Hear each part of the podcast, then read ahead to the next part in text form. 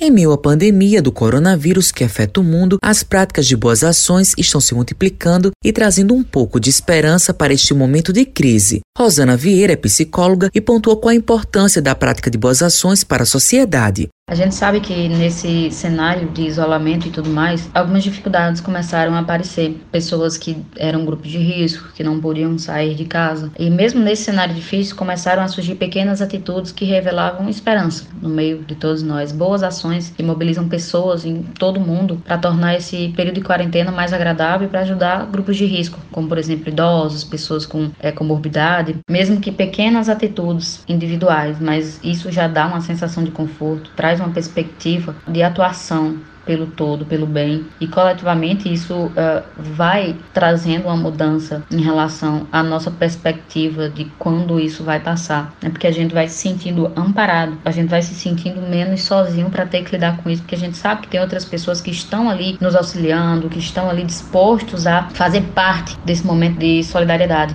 Manuel Macedo é coordenador geral da campanha do IFPB Solidário e fala como surgiu a ideia desse projeto e o que representa a solidariedade. Então, a campanha IFPB Solidário é, surgiu há um ano atrás, né, no mês de abril de 2021, bem no início da, da pandemia. A gente estava com as aulas interrompidas, né, é, em função da pandemia, e entendemos a necessidade de desenvolver algumas ações de solidariedade em função do agravamento da crise social. Então, a solidariedade é fundamental em qualquer contexto de nossas vidas, né?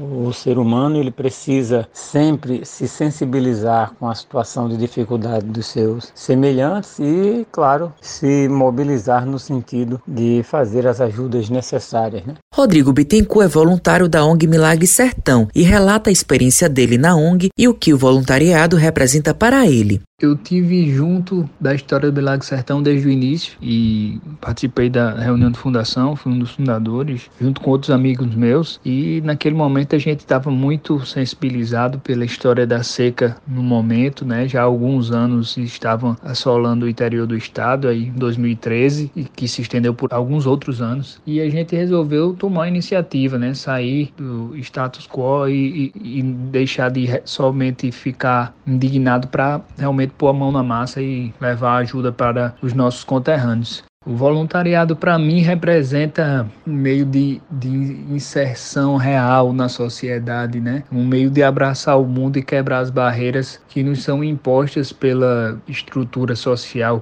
Matheus Silomar para a Rádio Tabajaro, uma emissora da EPC, Empresa Paraibana de Comunicação.